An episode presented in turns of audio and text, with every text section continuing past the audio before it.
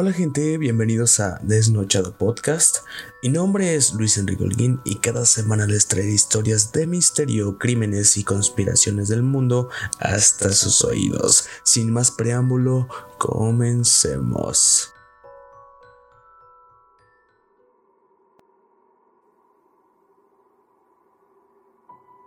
Hola gente, ¿cómo están?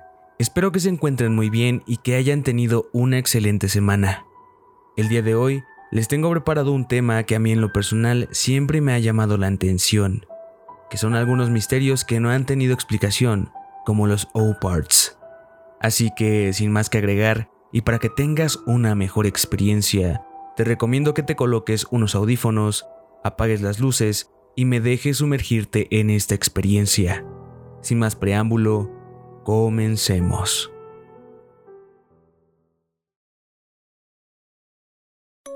A lo largo de la historia humana, nos hemos encargado de buscar la solución, explicación o respuesta a todo lo que se nos ha intervenido, como la gravedad, el fuego, asesinatos y demás cosas. Pero ¿qué me dirías si yo te contara que hay algunos eventos que hasta el día de hoy no se ha podido encontrar la raíz o explicación de por qué sucede? Bueno, pues hoy te traigo la primera parte de este tipo de casos sin explicación hasta el día de hoy por lo que hoy hablaremos de los O-Parts. Los O-Parts son siglas en inglés en el acrónimo de Out of Place Artifact, artefacto fuera de lugar. Este término fue acuñado por el naturalista y criptozoólogo estadounidense Ivan Ten Sanderson para denominar a un objeto de interés histórico, arqueológico o paleontológico que se encuentra en un contexto muy inusual o aparentemente imposible que podría desafiar la cronología de la historia convencional.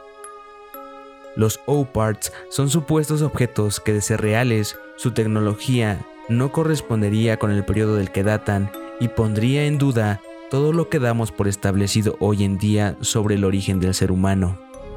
Algunos incluso creen que existen viajeros del tiempo entre nosotros que construyen objetos o aparecen con un objeto tecnológico que no debería de estar allí. Internet está lleno de relatos de estos objetos y de legiones de seguidores que respaldan su autenticidad. Sin embargo, en este podcast, basado en el método científico, separaremos la verdad del fraude.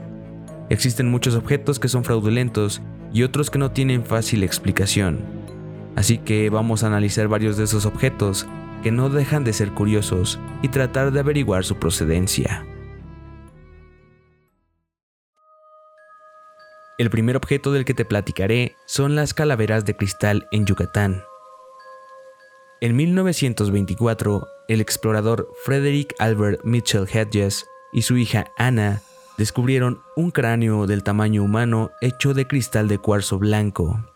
Mitchell Hedges aprendió que los mayas que su cráneo tenía más de 3.600 años, porque la calavera sería anterior a la civilización maya.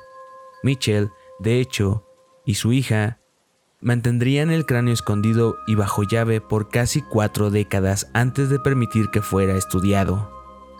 La calavera de cristal de Mitchell ha sido analizada en varias ocasiones.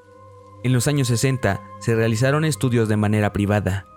Helvet Packard también lo hizo, y el Museo Británico también le hizo un análisis en 1980, de modo que el cráneo ha sido objeto de varios análisis científicos muy minuciosos, y en todas las ocasiones lo que se concluyó fue que para hacerlo un humano sería casi imposible crear algo similar.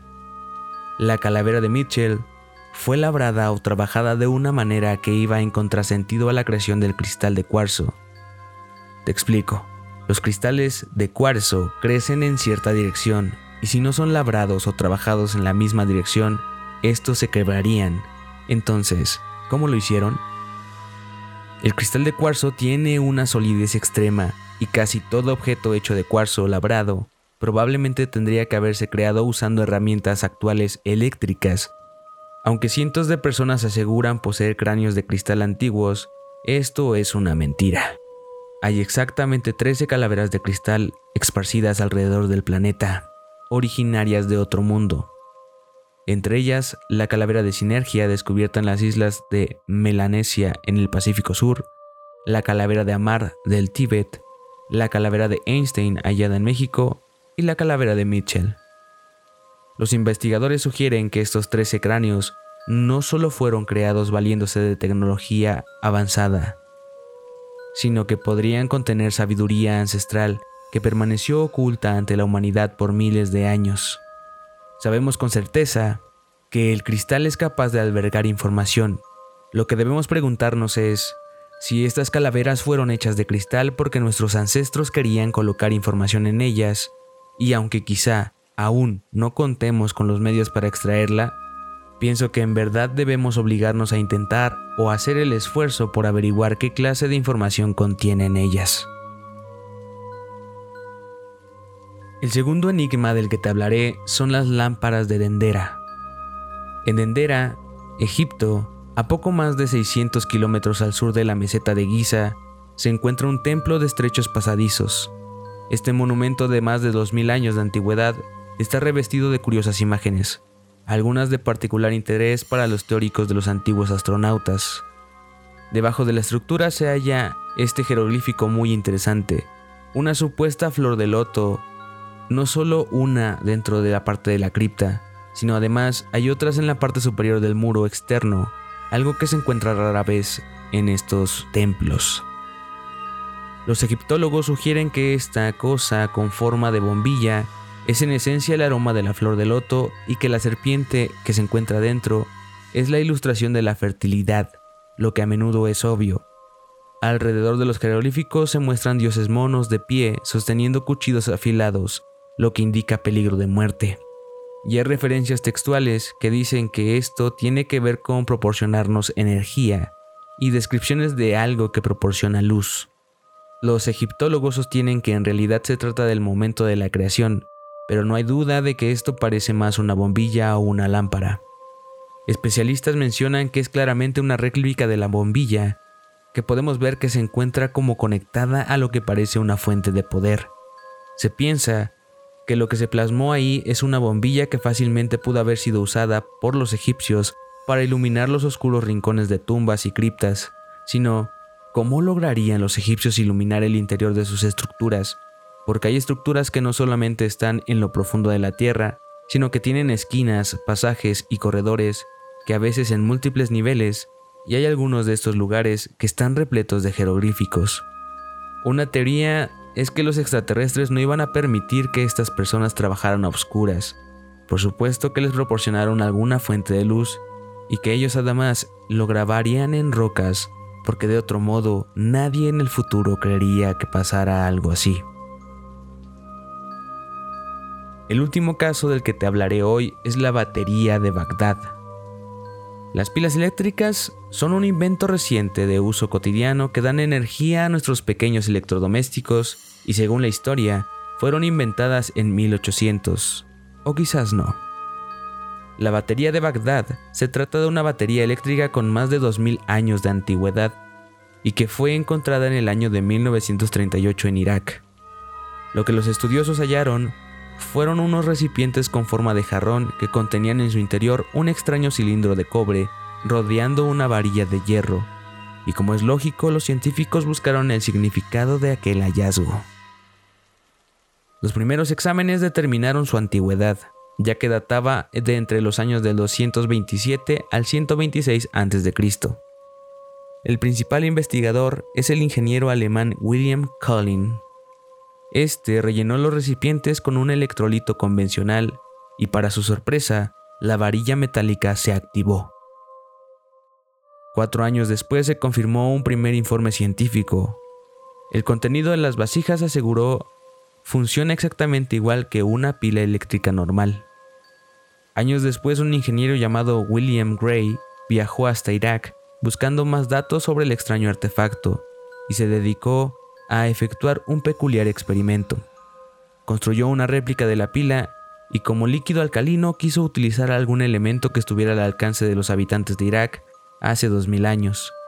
Dicho líquido no fue otro más que el jugo de uva. Luego en un recipiente introdujo una respetable cantidad de la solución y sumergió en su interior una pequeña estatuilla de plata, Acto seguido, aplicó la corriente de su réplica a la supuesta pila de Bagdad. El resultado de la experiencia fue de lo más inquietante, pues en dos horas y como consecuencia de la acción eléctrica, la estatuilla de plata adquirió una coloración marcadamente dorada. Ya no tuvo dudas, aquel extraño y aunque rudimentario artefacto había sido dos milenios atrás nada más y nada menos que una pila eléctrica. Investigaciones arqueológicas posteriores destaparon la presencia entre las ruinas de Irak de nuevas baterías similares, algunas incluso de mayor potencia que las que referimos aquí. Los escépticos aseguran que la pila no es más que un estuche para guardar pergaminos o cosméticos. La verdad es que nunca lo han podido demostrar, además de que hay sospechas de la existencia de más baterías de estas características desarrolladas por pueblos del pasado. Hoy la pieza que nos ocupa se encuentra en el Museo Arqueológico de Bagdad. Sin embargo, el enigma, según algunas afirmaciones, es que este ha quedado sepultado bajo ruinas del museo, presuntamente destruido durante los bombardeos de la ciudad de Irak. Por lo que dos mil años después, este artefacto, de vuelta, ha quedado enterrado bajo las ruinas. Y bueno, estas son solo algunas cosas que hoy en día no cuentan con una validación o explicación científica sobre estos artefactos. Pero cuéntame tú, ¿crees que la historia no es como la conocemos? ¿O piensas que la humanidad a lo largo de su existencia ha tenido ayuda del exterior? La verdad es que espero que te haya gustado mucho este capítulo y que te siga interesando la investigación de estos artefactos. Te recuerdo que en nuestro Facebook, Desnochado Podcast Oficial, yo te dejaré algunas imágenes de estos objetos para que puedas eh, consultarlos al momento de escuchar este podcast. Sin más que agregar, yo me despido. Mi nombre es Luis y deseo que tengas una excelente semana. Hasta la próxima.